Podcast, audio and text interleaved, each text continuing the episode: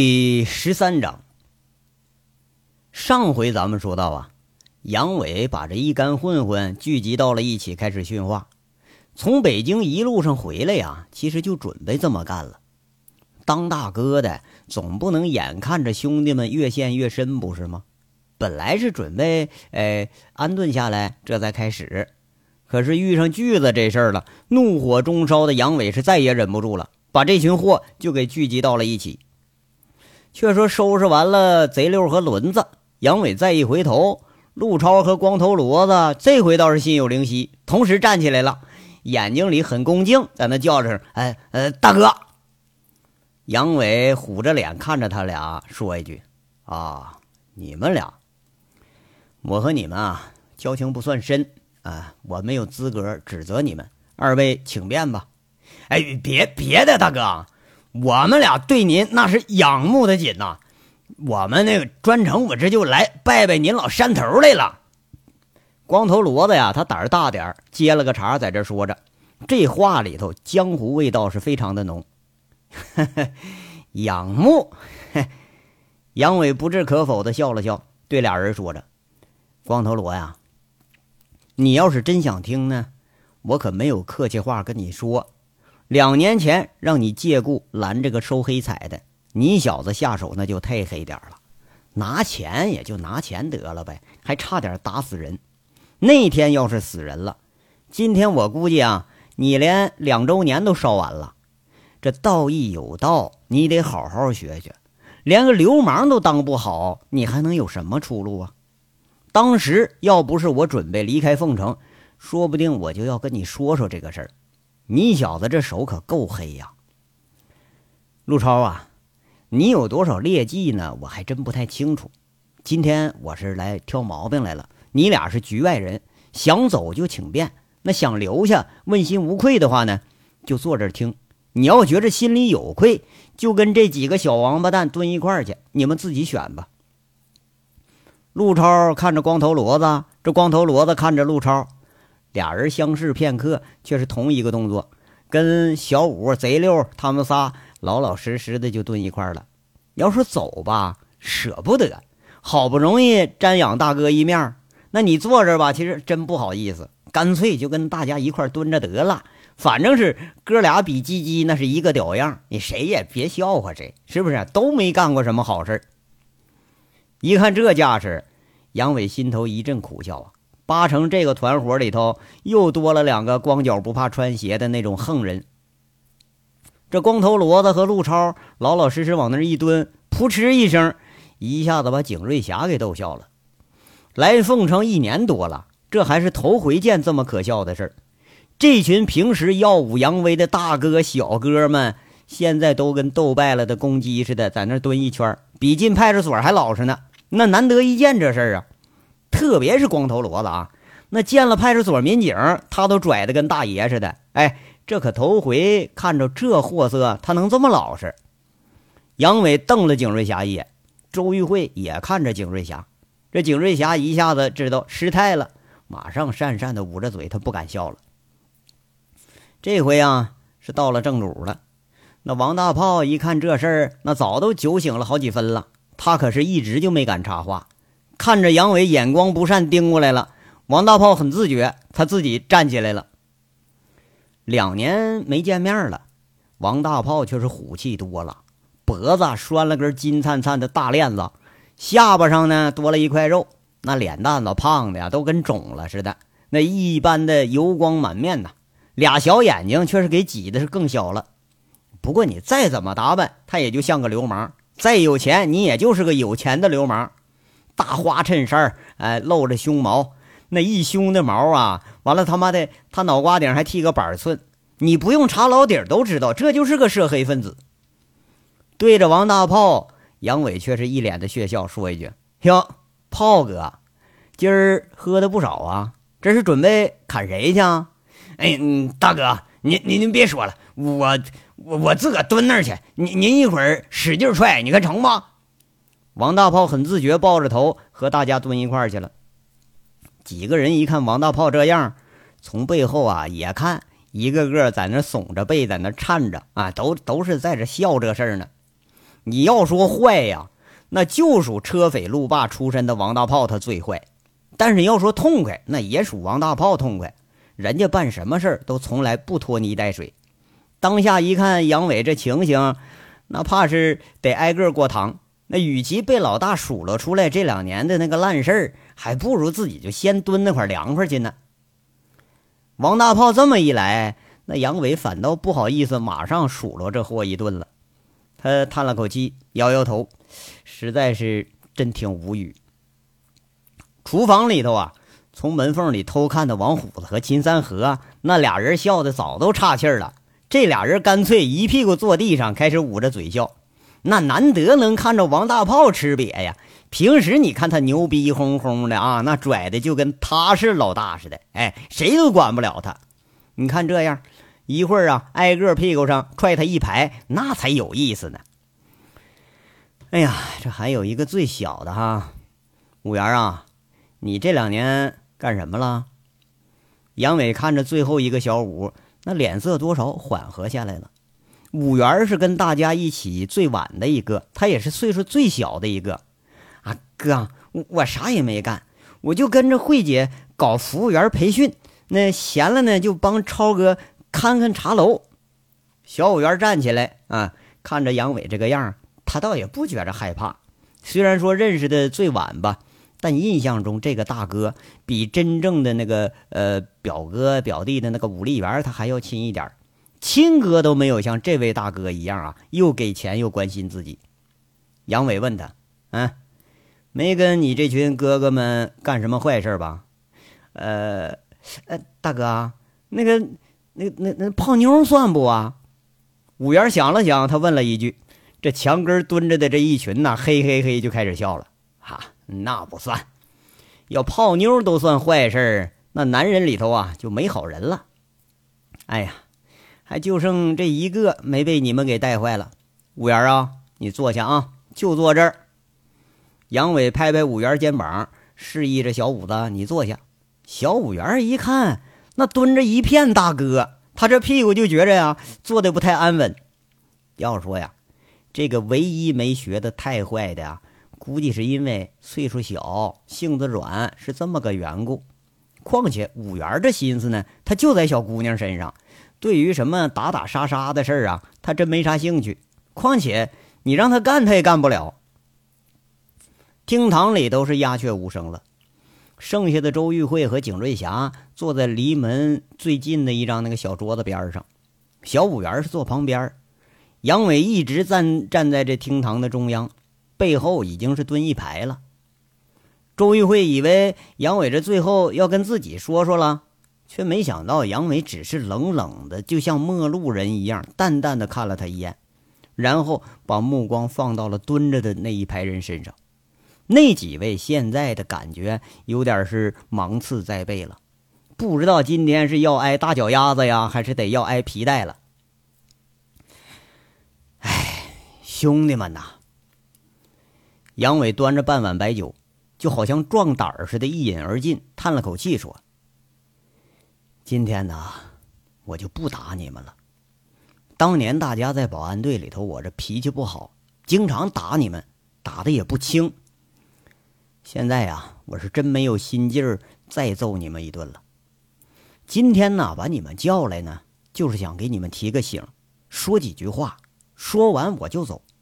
你们过得再好。”那是你们的本事，当哥的我不眼红，我巴不得说你们过得一个比一个好，我看着我高兴。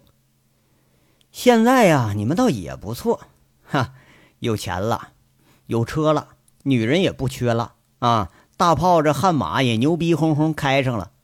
可是我就是看着我心里虚得慌啊，就跟他妈的抢了银行抢了一大笔钱似的，我睡觉都安生不下来呀。杨伟说着，给自己又斟上一大碗，抿了一口，又继续。四年多前呐，我孤身一个人来到了凤城，认识你们的时候啊，都他妈还是一群小混混呢，包括我也是。可是现在我想想啊，那个时候好啊，大家穷的都是兜里比脸都干净，偶尔混俩小钱儿，不把我杨伟当外人。一块钱仨烧饼，三块钱一瓶高粱白，咱就着黄瓜啊，咱们就能喝得挺高兴，能高兴一天。当时凤城最饿的是狗脸城，大炮兄弟俩好不容易讹俩钱，还得给他上供，否则连地盘都站不稳，要不就得让人打得死去活来。卜离和小五子呀，当时是卖卖小包骗骗人，身上有俩小钱。经常被这狗脸城的手下摁住，给掏个精光。就连王虎子也没能幸免，路上讹点钱，回头也是经常挨揍。我们不是说不想学好，而是什么事都不会干，什么事也学不好。那什么样的好机会都没有人给过我们，除了混，我们没有别的活路。为了讨个活路，我们兄弟们聚到了一起。大家是同仇敌忾，跟这个狗脸城咱们火拼，把这王八蛋咱给他打趴下了。咱们兄弟十几号人，把这狗日的货给他堵到了当时的德豪宾馆，给他打半死。拼了他们差不多一百号人，在凤城，咱赢得了生存下去的资格。这事儿想起来呀，痛快，是他妈一辈子都能痛快的事儿。我高兴啊，像我当年的。战友似的，这么多可以同生共死、共患难的兄弟。后来咱们兄弟齐心，齐力断金，横扫歌城，齐出狼山，大闹黑窑，就连警察说起咱们来，那都得个个竖大拇指。狼山那兄弟怎么样啊？啊，独霸黑矿几十年，不照样被咱们踩在脚底下吗？高玉胜怎么样啊？几百个手下，上亿的资产。不照样被咱们挑下马了吗？凤城的煤老板怎么样？不照样被咱们兄弟们给炸了他个老窝？就这些事儿啊，不但是昨天、今天，几十年以后要说起来，我相信凤城一定会有人记着，一定会竖着大拇指说咱们，说我们这些兄弟们个个都是爷们儿，是纯爷们儿，拉出来那都是凤城数得着的好汉。这些事儿啊。说者和听者都有点热血沸腾的感觉，就连景瑞霞和周玉慧也感染了，两眼里有些热切的看着豪气顿生的杨伟，特别是周玉慧，一下子想起了那个孤独的晚上，是这个人抱着自己，守护着自己；想起了那个危难的时候，是这个人挺身而出，保护着自己。两年了，朝思暮想、日思夜想的人就在眼前。而直到现在，自己连个说话的机会都没有。那豪气呀，仅仅就一刹那的时间，就消弭于无形了。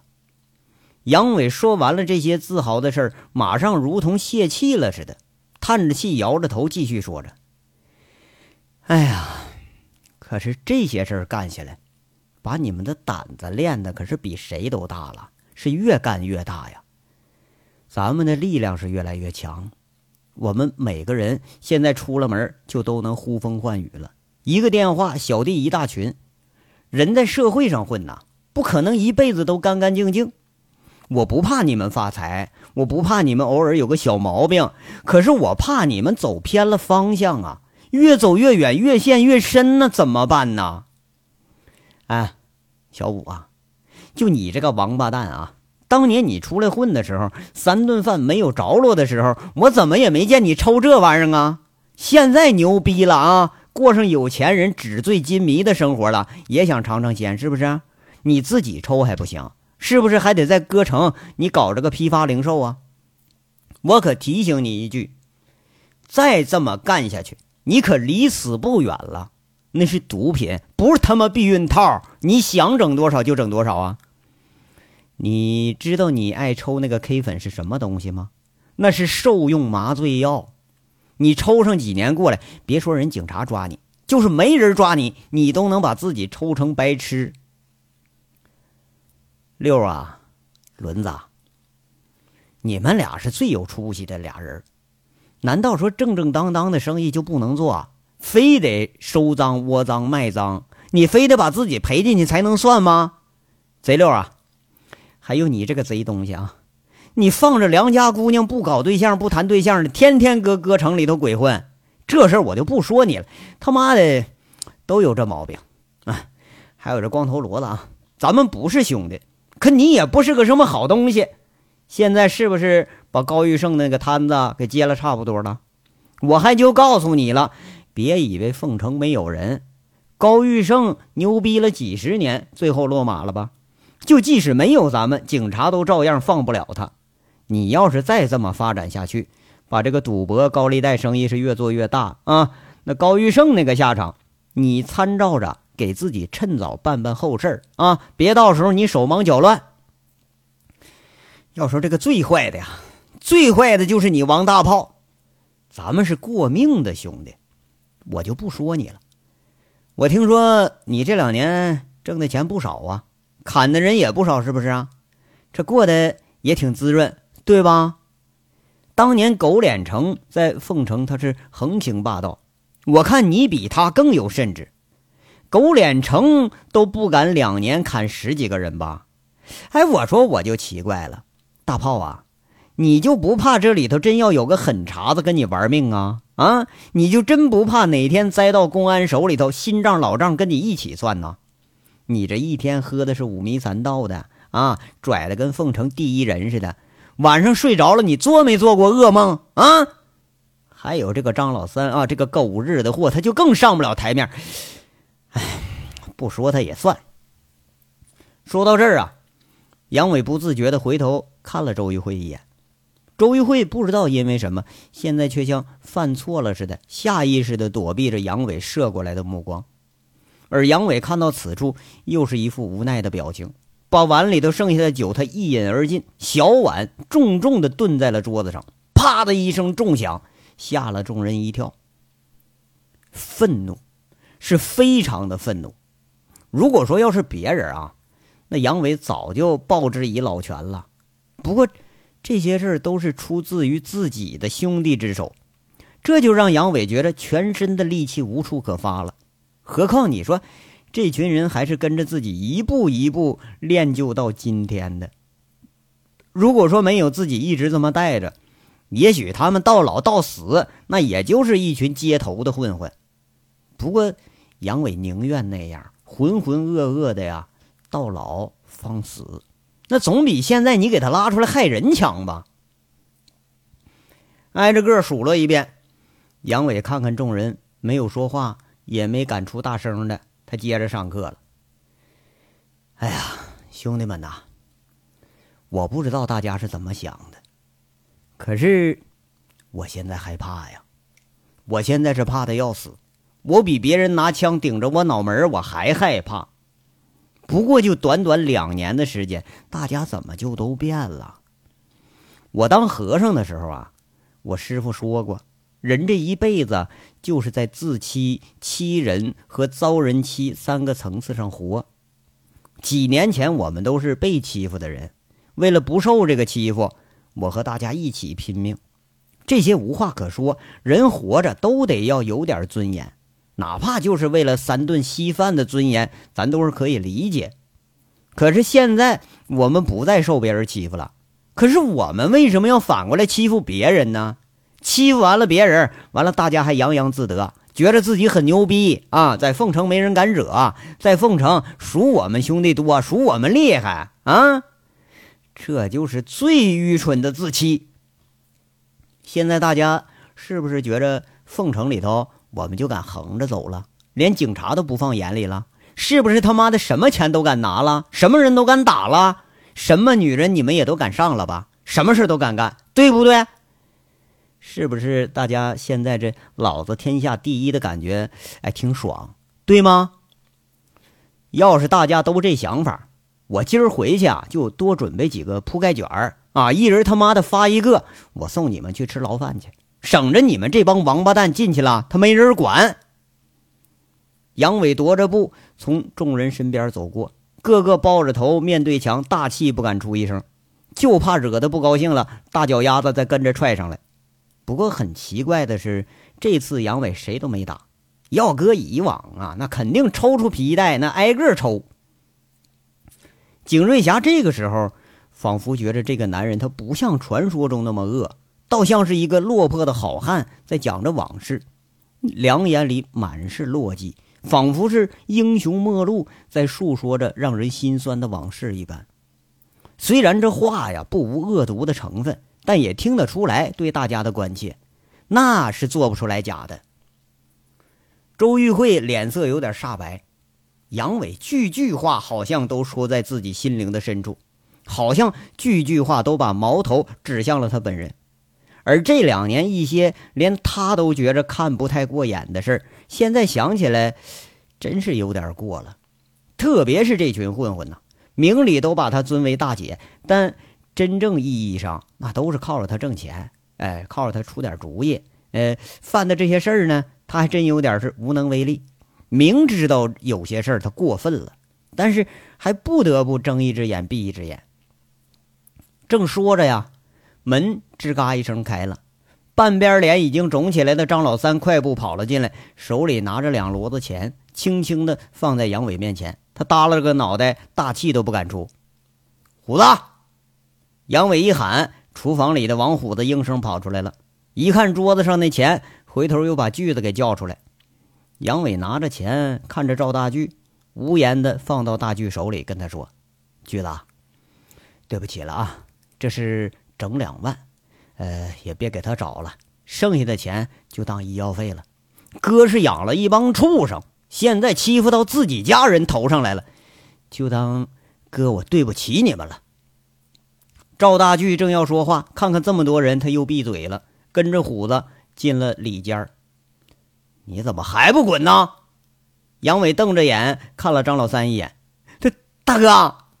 张老三扑通一声跪在地上，双手左右开弓，在自己脸上噼里啪啦开始打了，嘴里求着着：“我不是人，我我不是人，大哥你别赶我走啊！你你打我吧，你怎么打都行，你你别赶我走啊！”张老三这痛哭流涕的本事很不错，不过张老三一求饶，那几个面壁的跟着就笑。那谁揍他，他都这德行，再哭他也没人信。杨伟突然仰天大笑。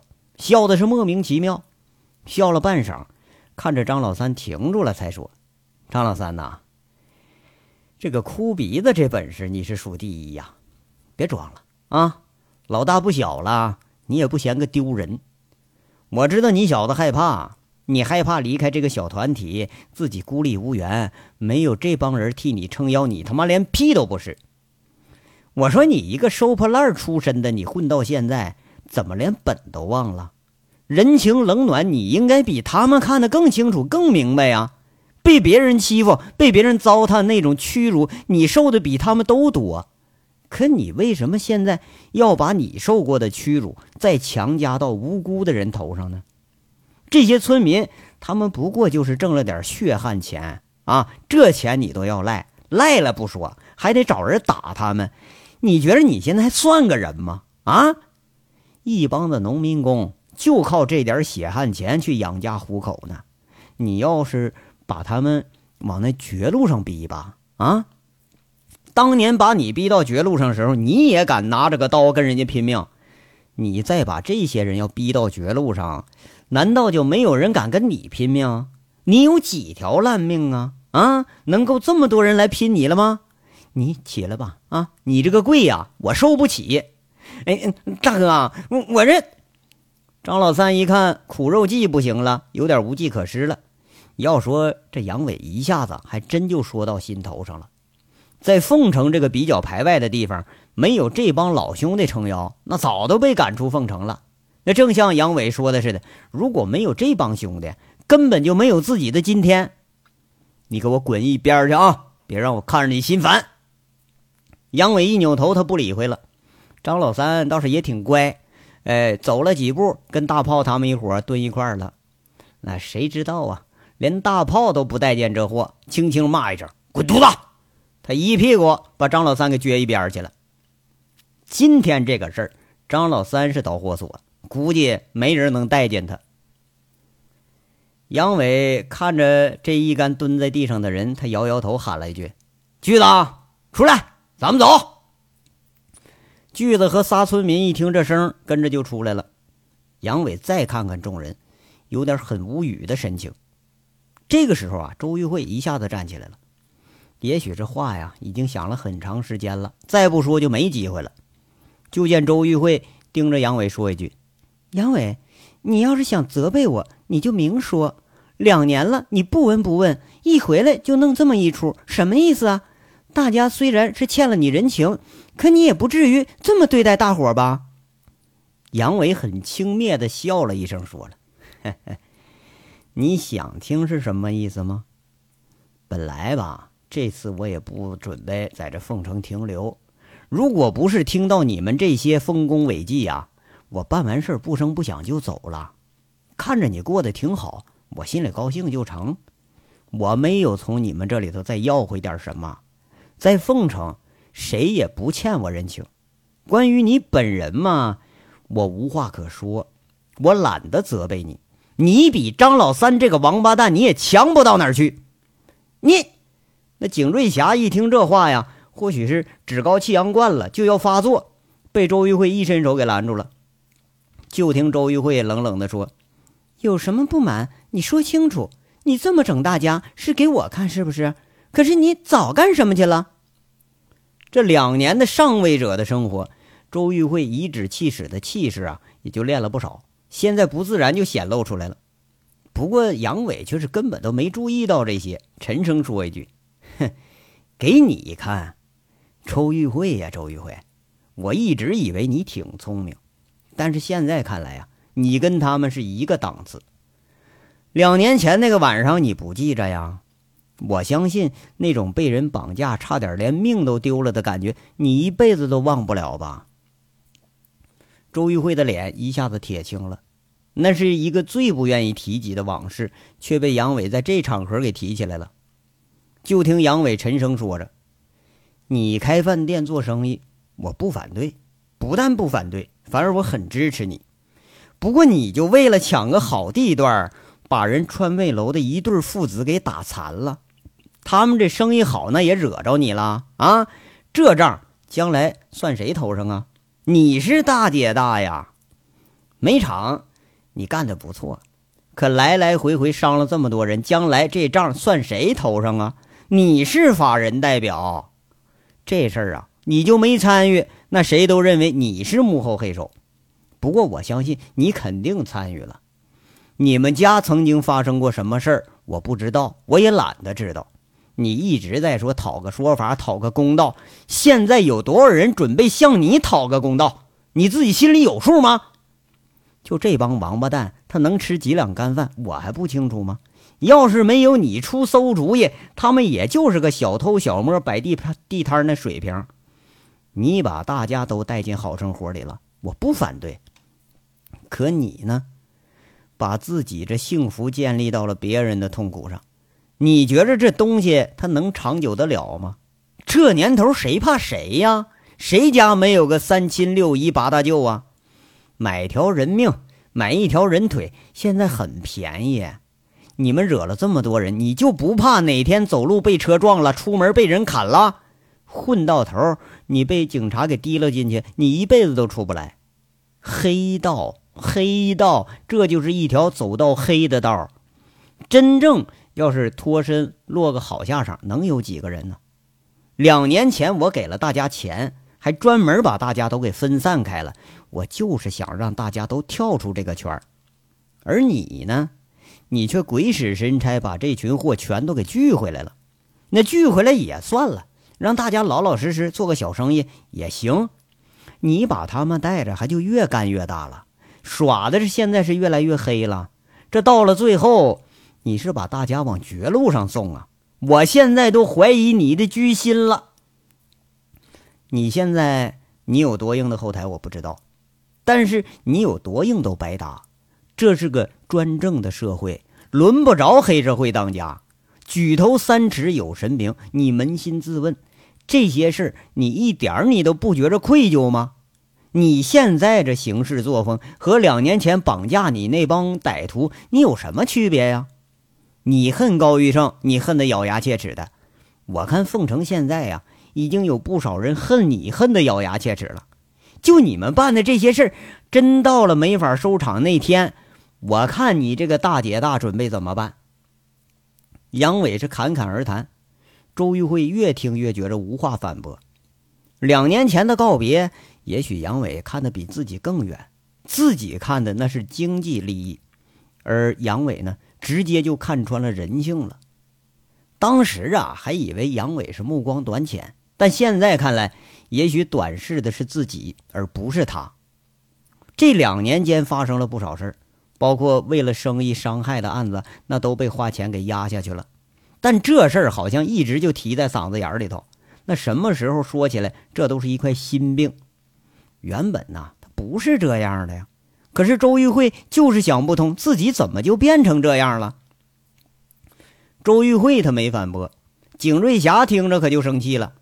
慧姐一年多呀，把她当姐妹带着，这姐姐受辱，他听着就听，他猝不及防开口就说了一句：“你怎么好意思说人家？凤城最恶的就是你，他们都是你兄弟，现在倒反过来数落大家了啊！要说砍人，还有比你凶的吗？” 杨伟笑了一声：“错了。”我不但砍人凶，而且还杀人。狗脸城就是我拿枪给崩了的。我们砍的不少，这狗脸城、狼山兄弟、高玉胜、史更强、吴丑牛数都数不清。可是对付这些人，我问心无愧。杀了狗脸城，连公安局都差点给我发个奖。你说我恶？你听说过我跟张老三一样为了钱欺负农民工吗？你听说过我跟你们这手法一样，为了生意欺负过不相干的人吗？你听说过我贩毒吸毒吗？我欺负过人，不过我欺负的都是欺负别人的人。他们这些人个个都是有民愤的人，即使为此犯了法，我蹲了监狱了，我都能心安理得在里边睡大觉，而不必担心半夜里头我做噩梦。就这些，你们能做到吗？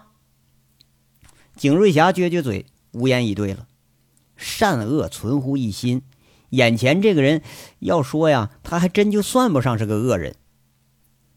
周玉慧在那儿站着，他有点不知所措，看着杨伟一脸的不善，不知道是该解释啊，还是该挽留。他讪讪的说着：“对不起，也许你是对的。我这两年一直想着赚钱，一直想着把生意做得更大点没有考虑更多，让你失望了。”周玉慧差一点啊，这眼泪就要夺眶而出了。看着杨伟，期待着哪怕说听到一句安慰的话也好啊。哎，不要再往深处陷了啊，还来得及。杨伟看着周玉慧说一句：“这是唯一一句带着劝慰而不是责备的话。”说着，杨伟掏出了车钥匙，默默的放在了周玉慧面前：“你的车。”车上有血，无辜人的血，希望这血呀能让你清醒清醒。车上沾了血，他还还能洗干净。你要是手上沾了血，那可就一辈子都洗不干净了啊！杨伟说着，开了门，看着里边还是蹲着一排，喊了一句：“兄弟们，你们也是啊，好自为之吧。你们自己都干了些什么？你们自己清楚。”要是你们都问心无愧的话，你就当我白说了。我带了大家两年，一路磕磕碰碰，大家好不容易混到了今天。我可不想说下次再见大家的时候，会是到哪个监狱里头给你们送牢饭。到那时候，我们再抱头痛哭，可就晚了。走，巨子。杨伟说着，眼前一下子浮现出了卜离的样子。总是觉着有一股莫名其妙的悲愤涌上了心头，摇摇头啊，却是再也没法说下去了。看着大巨这四个村民出来了，无言的扶住一个腿有点瘸的小个子。这几个人在众人瞠目结舌中出了饭店。过了很久啊，这帮是蹲的腿酸了，那才敢站起来。过了很久啊，小五元才反应过来，悄悄一看，却是。失望的紧，大哥已经走的没影了。这么一顿训下来啊，众人都是只觉着讪讪不知该如何是好。张老三不用说了，被挨着个埋怨了一顿，差点给揍他一顿。最感性的呢是贼六，吸了口凉气，发感慨说：“我咋听着这话，怎么比我揍一揍我一顿还难受呢？那咱们是不是真有点过了？”话音一落，引着武立民是张嘴就骂：“哎，你个贼货哈，王八蛋，你个白眼狼！这水灵灵的小妞刚到，那老子就让你尝鲜，你他妈的还在哥面前你你编排着你，你你等下回的吧啊！你妈的，明儿去哥城，你给老子把账结了啊！”白喝白嫖，老子不伺候你了。那贼六也不高兴了，你操！就那俩炮钱你也要？你是不是兄弟啊？几个货色在这争论着，流氓话是越说越不像样，听得景瑞霞是越来越脸红。看看大姐周玉慧却是傻傻的站着，平时伶牙俐嘴的，现在却是被驳得哑口无言。大家正诧异着，讨论着，互相埋怨着。说着说着，就听着厨房里头痴痴轻笑呢。王大炮一看是怒火中烧，撸着袖子就骂：“王虎，你个狗日的，是不是你小子都告诉大哥了？”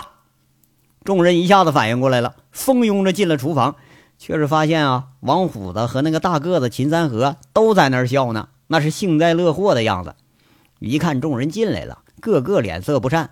王虎子那眼睛一瞪，提拉着菜刀一吸溜鼻子：“我操的！”